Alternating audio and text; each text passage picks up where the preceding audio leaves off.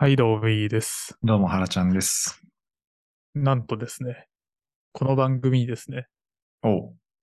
質問が届いてます。なんと、そんなことが。一、あれ？質問そもそもできるんだっけ？あの、番組の概要欄に、ちょ、いつ貼ったかも覚えてない Google フォームのリンク貼ってて、何の気なしに見たら、あの、質問と感想来てて、えまあ、ちょっとね、フォームが悪すぎて、どなたが送ってくれたかすらも全然わからんし、いつ来たかも全くわかんないんだけど、ひどいあ。の、ちょっとそこは改善をします。なんで、あの、でもお便りもらえるのめちゃめちゃ嬉しいし、感想もめちゃめちゃ嬉しいので、送ってくれたら嬉しいです。大変ありがたいです。はい。ちょっと読み人知らずなんですけど、質問もらってるので、答えていけたらなと思ってるんですが、お読むね。はい。お二人同様大企業に勤めており、転職を本気で考えている3年目です。おなんと。職場を変えてみたいと思うのですが、今そこそこ良い企業にいることもあり、一時の判断で転職失敗するのが怖く、なかなか踏み出せません。わかる。いや、わかるよね。で正直3年目だと、まだ人材的にも能力がないし、転職の情報をネットで集めたりはしていますが、あまり現実味が湧きません。うん。転職について取り上げてもらえると嬉しいです。おうタイムリホットな話題だね。ー。なるほど。いや、これはね、めちゃめちゃわかるよね。めちゃくちゃわかるね。大体の人が同じ感想を持ってるんじゃないかな。うん。いや、ちょうど自分もなんか3年目ぐらいで思った気もするし。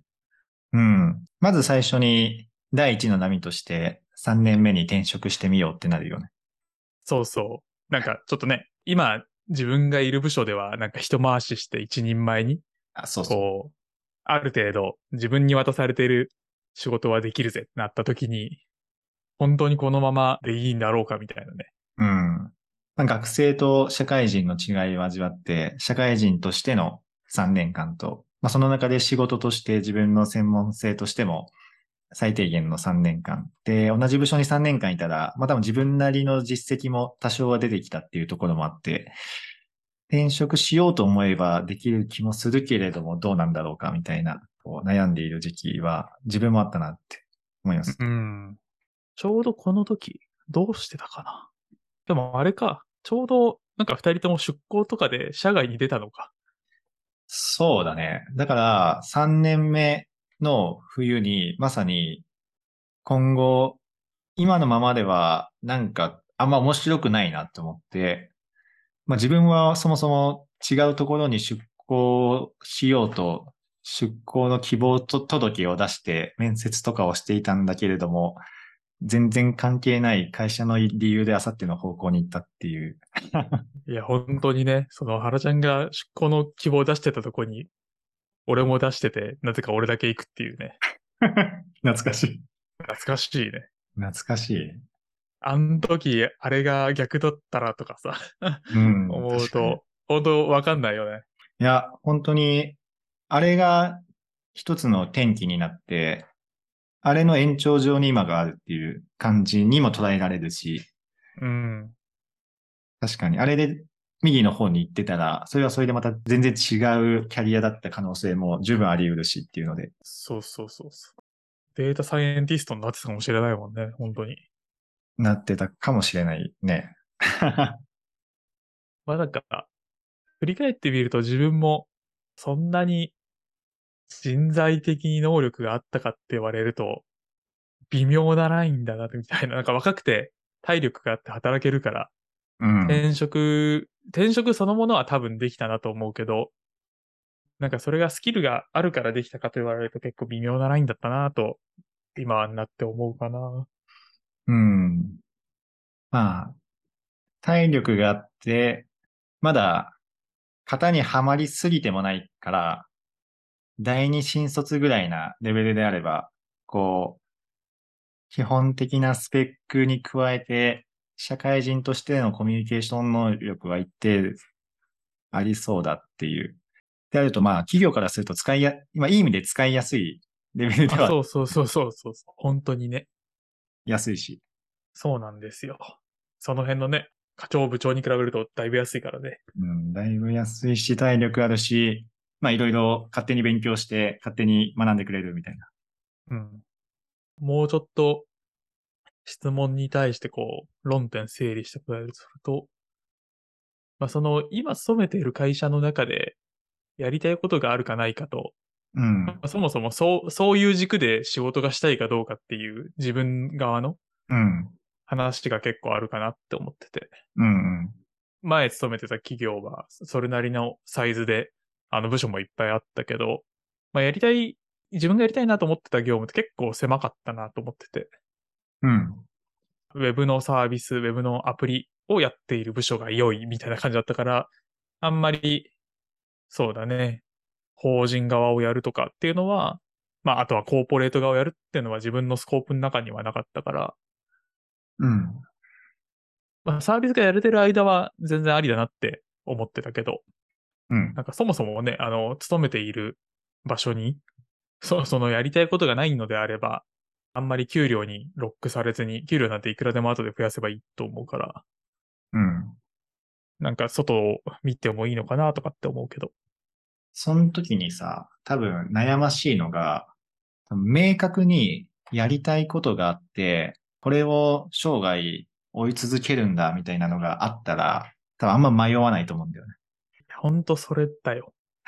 で、多分、大学受験と一緒だよ。うんで、我々もだけど、まあ今でもこうそうかもしれないけど、そんな明確な、こう、これをやりたいですって胸を張って言えることって、そんなに多くはなくて、うん。だから迷ってんのかなとはちょっと思ったけいや、本当に、それだと思うよね。なんだっけ、転職の思考法かなんかに書いてあるさ。ど。うん。なんか自分が to do でモチベートされるのか、うん to be でモチベートされるのかみたいな話なのかなと思うんだけど、うん。自分は明確になんか to do ではないなと思ってたから、うん。そうそうだね、なんか、自分も同期とかと話をしていて、その程度の差はあれど、絶対にこれがやりたくてどうしてもみたいなことって、まあそんなにないのかなと思ってて。うん。まあそれよりは、ね、あの、欲しいものが買えるとか、住みたい街に住めるとか、なんかそっちの方が大事だよねって思うし、うん。やりたいことのためにじゃあ給料が半分になってもいいのかって言われると、まあすげえ悩むかなとは思うよね。それはもう俺悩まないね。あ、もう無理ってこと。あーまあ、あの、哲学者としてずっとこう本読んで執筆活動だけして暮らせるならちょっと迷うかもしれない。ああ、なるほどね。けど、それでも半分になるのが許容できない。し、はいはいはい。別にそれは仕事しながらもできるしっていうので。確かにね。それはそうだね。うん。なんで、まあ逆に、だからあれだよね。その、どういう条件が整っていれば転職すべきだっていう、転職をするべき状況とはどういう状況なんだろうか。うん。確かに。自分が今回転職をしたことをうん。振り返って、その辺の条件を考えてみると、まあ、やりたいこと仕事として、職業人として、なんかこの辺を会社の中でやれてると楽しいなと思えてることが、さっきのサービスを運営するとか、まあ、そのサービスをこう伸ばしていって世の中にこう広げていくみたいなことがやりたいなと思ったときに、まあそこに対してこう逆風が強すぎて、うん。それってちょっと外の会社に出ると、なんかその逆風が基本的になくてみたいな。っうん。ていう、なんか課題の軸をずらせるなって思った時に、じゃあどっちでやる方が、ね、働ける時間って正直、ガツガツ働ける時間って決まっているから、うん。決ま決まってると思っているから、なんかその時間の中で、どっちの方がいっぱい、なんだろうな、試行錯誤する回数が増やせるだろうかって思った時に、まあなんか今、あの、新しく転職したところの方がいいなって思ったから、うん。まあ出てみたっていう感じかな。なるほど。基本は、まあ一般的にこうキャリアとかを考える上でのこう、will, can, must じゃないけど、うん。will が今よりもできそうっていうのはまず最初の条件としてはありそうなのか。確かに。それはあるだろうね。逆に言うと、ウィルはないと。例えば、あの、仕事は本当に何でもいいんだけど、なんか自分のいるところが、なんかどうなんだろうみたいな。うん。だから、まあよくわからんけど、あの、名前がすごく知られている会社に行ってみようみたいな。うん。なんかそれは結構失敗するかなと思うけどね。うん失敗するっていうか、なんか何をもってして成功と言っていいのかがわからんって感じかな。確かに。自分の中の成功基準が曖昧だし、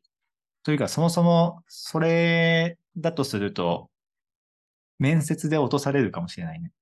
確かに、なんでうちに来たいんですかみたいな。よくわかんないんですけど、今のところ嫌なんですよね。ツイッター見てたら、御社の名前めっちゃ見るんですよね。良いと思って、みたいな。いや、まあ、なんか嬉し、嬉しいけど、本当かみたいなね。うん。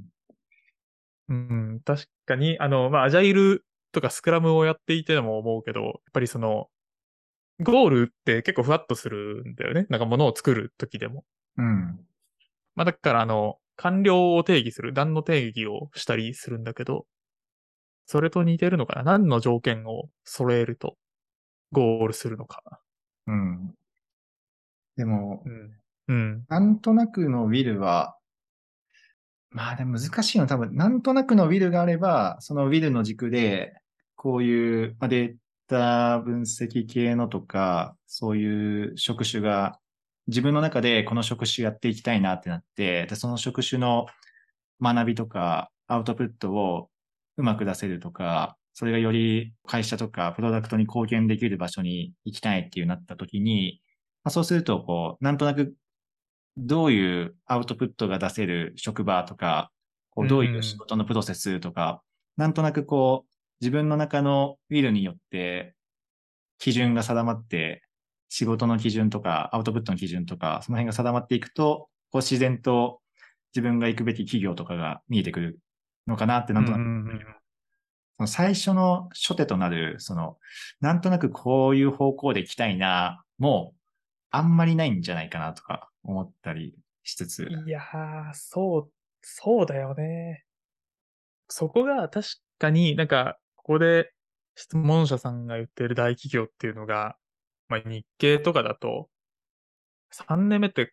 その、ようやく最初の一回しが終わったぐらいだと思うんだよね。うん。で、えっと、もしかしてその職場の移動があれば次の場所で別の仕事をしてっていうのができるけど、なんかそういうのがない会社も全然あると思ってて、うん。なんかね、5年10年その一つの部署にいるのが当たり前みたいな。はいはい。とかってなると、じゃあその次の自分って何がこう楽しいんだろうとか、自分って何が得意なんだろう探索みたいなのが、ちょっとしづらいかもね、とか思うね。うん。確かに。翻ってみると、今回転職を、まあ、するに至った中で結構重視したのは、まあ今はもう自分30超えてるけど、苦手なことやってる時間マジもったいないなと思ったんだよね。うん。間違いない。むしろ得意なところとか、なんか自分がやりたいことを、領域として興味があることをやろうみたいな感じで決めてて、で、それは、それまでのキャリアで、まあ10年は経ってないけど、10年弱ぐらいの間でいろいろ法人も 2C のカスタマーもやったりとか、まあ事務処理も新しい新規事業を作るもやった中で、楽しいと思えるものをピックアップしてるだけだから、うん。そこの探索をガンガンやるっていうのをなんか軸に据えて、で、それが社内でなんか移動届を出してできるとか、わかんないけど、なんか MBA 取りに行くみたいなことができるから、あの、外に出れるみたいな、とか、子会社出向ができるとかな、だったら、なんかそこで別に辞めずに探索してもいいのかなって思ったり、副業したりとか。うん。確かに。たくさん経験して、価値観と専門性を磨くみたいな、そういう時間に投資するっていうのは、結構王道かもしれない。うん。うん、なんかやっぱりいろんな価値観の職場で働いてみないと、怖いよねとは思うよね。確かに、結局自分というか、まあ自分はまだそもそも転職もしていないし、まあ副業しているっていうところで、とか出向したこともあって、多少今の自分の会社以外の会社で働くっていうことの価値観もなんとなくは分かりつつも、まだ転職していない状況で、で、右も、まあ、今年転職だけど、まあ3年目の終わりの段階ではまだ転職に踏み切るまでの精査はできていなかったとすると、まだ3年目とかだと探索フェーズなのかもしれない。うん、なんか、確かに踏み切らなかったなと思って。うん。あの時、踏み切らなかったのは、何が最大の要因なんだろうね。まあやっぱり出向して環境を変えれるっていうのがでかかったかな。なんか、会社の雇用、あの、元いた会社の雇用を引き継いで出向だったから、うん。まあ、ノーリスクといえばノーリスクというか。うん。で、かつ、なんかその時、ホットになり始めてたデータ分析とか AI みたいな領域に、まあ、飛び込めるらしいぞ、みたいな。うん。それで、実力をつけて帰ってきたら、まあある程度自分で仕事を、まあ今よりも選べるように多分なるだろうしとか、なんかポジション取りやすいな、みたいなことが、なんとなく見えてて、安心感あったから行ったってのはあるかな。なるほどね。まあ、それは絶対あるよね。そういう意味だと、まだ明確に、こう、やりたいことが完璧に決まっていない状況で、でもなんとなくこう、不安感はあって、今のままではなんかダメかもしれないっていう時は、なんかその価値観と専門性を磨くために、まずは社内の中で代替案探すっていうのが、まあ、ローリスクハイリターンの可能性はあるかもしれない。うん。ハイリターンでではないかもしれないけど。ハイリターンではないかもしれないけど、まあリスクは極小だよね、きっとね。リスクは極小。うん。まあ、一方で、20代中盤だとすると、うん。なんとでもなる説もあるよね。いや、本当にそれだよ。っていうか、わかんないけど、仮に学部卒の3年目だとすると、引卒の我々1年目と一緒？うんうんうんうん。だとすると、なんか、第二新卒として、そこから新しい人生切り開くでも全く問題ないよね。いや、本当にそうだね。うん、なんか、やっぱり大手に入っているという事実その、自分の経験的にも周りを見ていても、まあ、それなりに、やっぱり優秀さがあるはずだと思うし。しかもなんか、ジェネラルな感じであると思うんだよね。うん。だから、やりたいと思ったら、ある程度何にでもなれるような気もするし。うん。なんか、大手で、まあ、ちょっとリモートワークなのかどうかなのかとかちょっとわかんないけど、副業とかができる場所なのであれば、なんか副業にチャレンジしてみるとかは全然ありかなって思うかな。確かに、明確なウィルがなく、そのロジックを作るのが難しいのであれば、社内での配置転換か副業あたりが、とりあえず自分の価値観というか、こう、向き不向きを見極めるための行動としてはいいかもしれない。うん。やっぱり、どっかで話したかもしれないけど、やりたいことのロードマップを決めようと思ったら、やっぱそのやりたいことに対する解像度が高くならないと、うん。ななかなか引きづらい。な、何をどの順番でやればいいんだろうとか、なんか何と何が論点で、みたいなのって結構わかりづらいと思うから、まあなんか例えばだけどデータ分析系のことがやりたいみたいなウィルがちょっとおぼろげにあるんだとしたら、データ分析ってそもそもどうやってやるんだろうとか、なんかどういう考え方に基づいてやるんだろうとか、なんかどういう会社がその業界の中で強いんだろうみたいなことを、まあとりあえず徹底的に調べるかな。うん。そうだね。で、調べるときに、多分、机上検討だと結構限界があったり、こう、うん。実感が湧かなかったりするから、実際にこう転職活動を少し始めてみて、転職エージェントとあーはいはいか、こう企業の面接、カジュアルな面接とか実際に受けてみて、なんかそこでいろいろ質問攻めに合う中で自分の思考が精査されていくとか、あとは自分がちょっとでも興味のある仕事をしている人にいろいろ飲みに行ってヒアリングをして、いいことも、まあ、悪いことの方が多いかもしれないけど、まあいいこと悪いことをいろいろ聞いて、解像度高めていくっていうのを、まずやるのはいいかもしれない。うん、確かに。なんか3年目ぐらいだと、もしかしたらね、周りに転職した同期とか先輩とかいるかもしれないから、そういう人ともちょっと話をしてみると、もうちょっと解像度を高めれるかもしれないね。うん。多分、論点整理も難しい状態な気がして、まあそもそも自分自身も自分の人生の論点整理できてないんだけど、あの、多分自分のことが一番難しい気がしていて、なんか人のことだったら、なんかこういうのやってみたらって客観的な視点で言える気がする。まあいい意味で無責任な発言ができる気がするから、いや、本当にそうだね。そういう意味だと、なんかそういう話してみるっていうのは一番いいかもしれない。話す中で自分の頭も整理されていくっていう現象が結構多い気がするし、いろんな質問攻めに合うことで、あ、確かにそういう考え方もあるよねとか、あ、そういうことに対して自分は興味があったんだなとか、あ、これはやりたくないんだなとか、その辺が見極められていくといいんだろうな。うん、確かに。前に、原ちゃんに、多分俺が転職をした時に考えてたことの、なんかパワポにまとめたものを見せた気がするんだけど、うん。なんかああいう感じで、なんか自分はこういうことをやってきて、こういうことをやりたいと思っていて、で、それをより加速させるためには、なんか御社がいいと思うみたいな、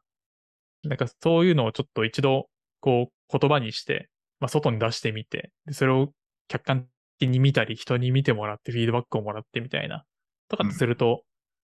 確かなんか、あの、この辺実はちょっとふわっとしてるなとか、でもここやっぱ思い強いなみたいなのは、キーワードとしては見えてくるかもね。うん。内省、人の力を使って内省をしてみよ確かに。俺はそれが割と得意かもしれない。う。結構やってたもんね。うん。まあ、勝手に人に話しかけに行ってみたいな結構やるから。うん。まあ、あの転職していった先輩とかだと、なんかほぼノーリスクで壁打ちできるしとかね。うん。うん。かな。あと、あれかな。何か参考になるかと思えば、なんか自分は結構撤退線は引いてて、うん。その、こういう条件が揃ったら、ネガティブな意味で早く出ていこうみたいな、はいはい。とかは決めていて、えっと、具体的なのは言えないけど、まあなんか会社の方向性が、あの、ある事業にめちゃめちゃコミットをするみたいになる。まあ、例えば、サービス系がやりたいって言ってるけど、そのサービス系は閉じますみたいになったら、うん。あんまりいる意味はないよねとか、うん。あとは、まあ何年目ぐらいまでにこういう成果が出てなかったら、なんか場所がもしかしたら合ってないかもなみたいな。確かに。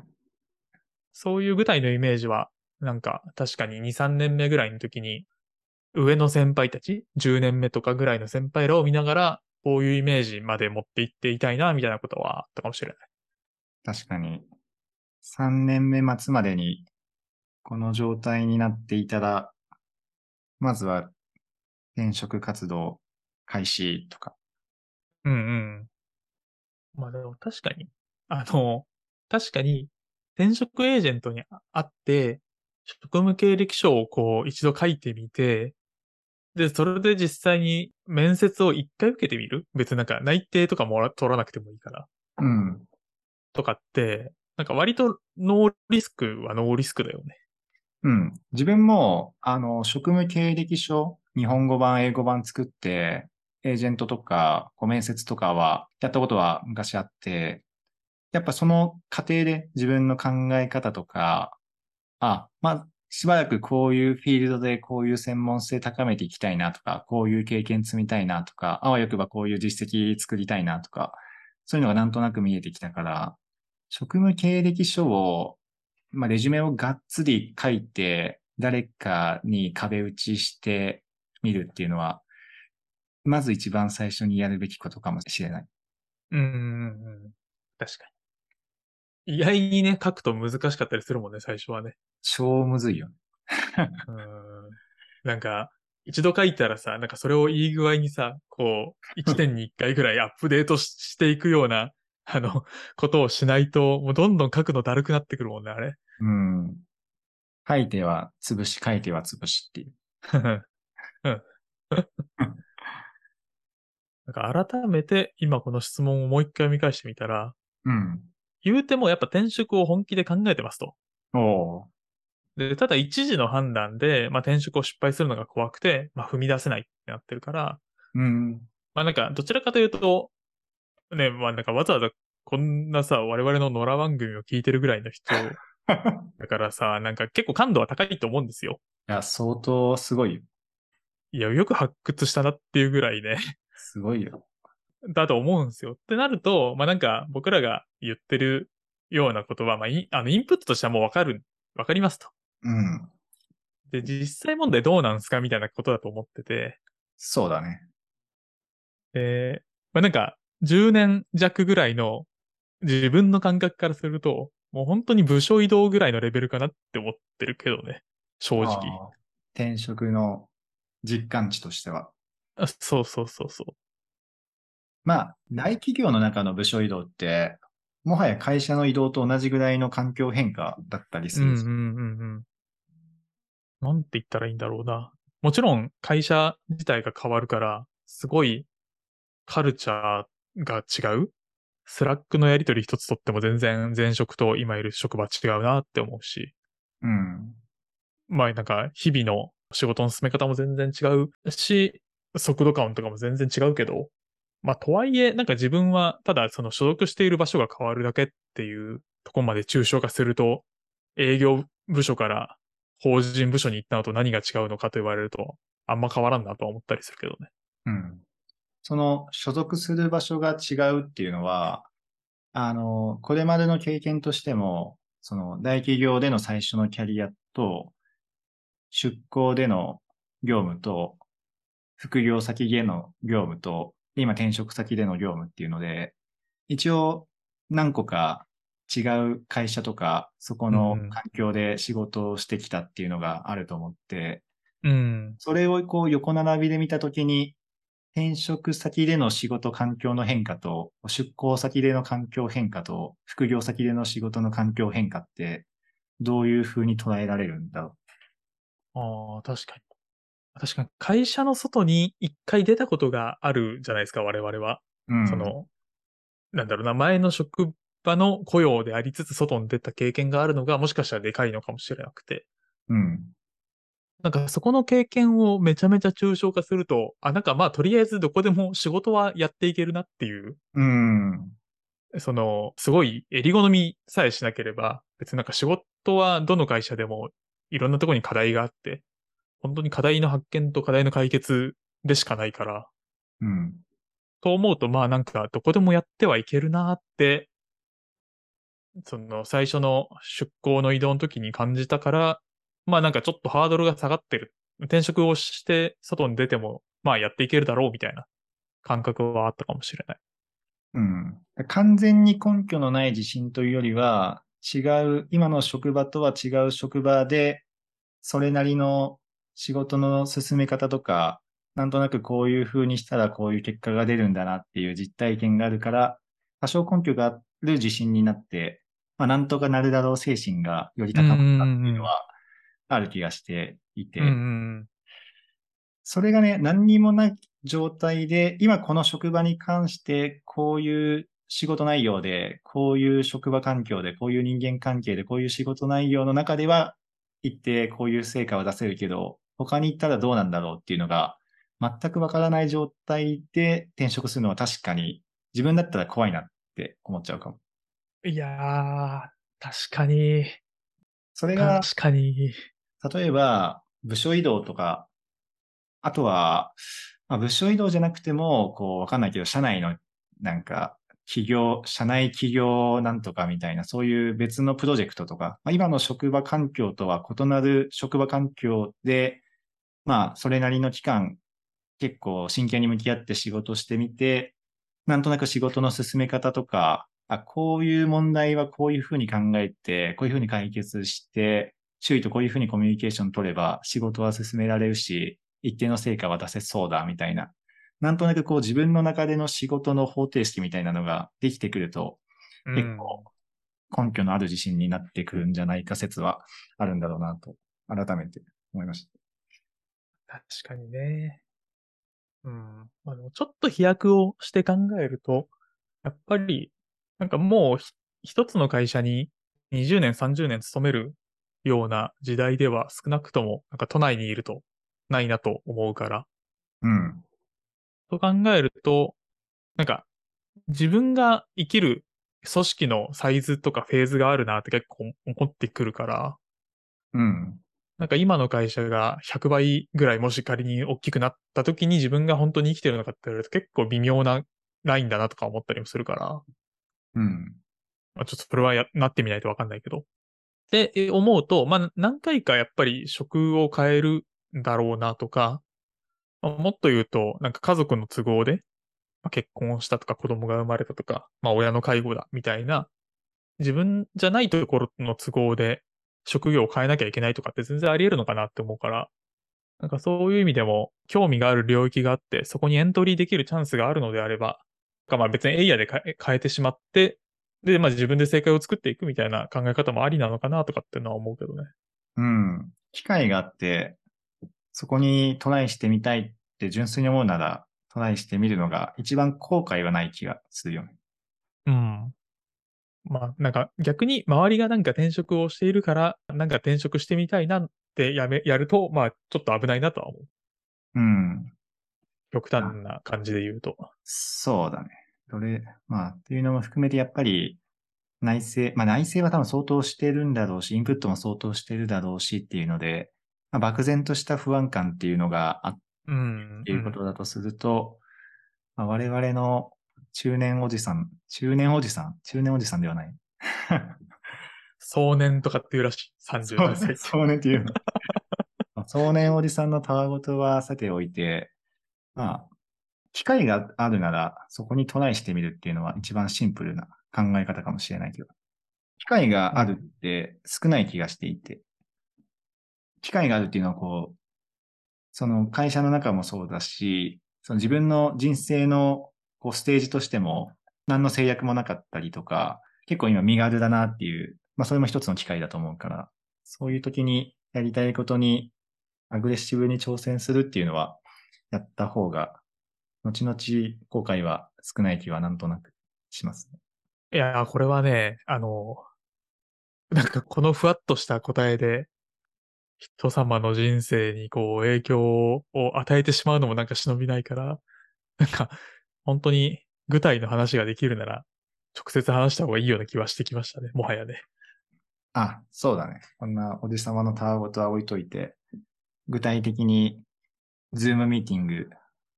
ウェルカムなのでお待ちしております。おー、ちょっとその口がそもそもないっていう問題があるから、あの、ちょっと、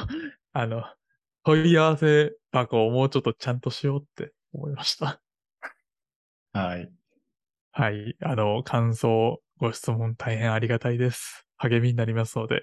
またあればよろしくお願いします。よろしくお願いします。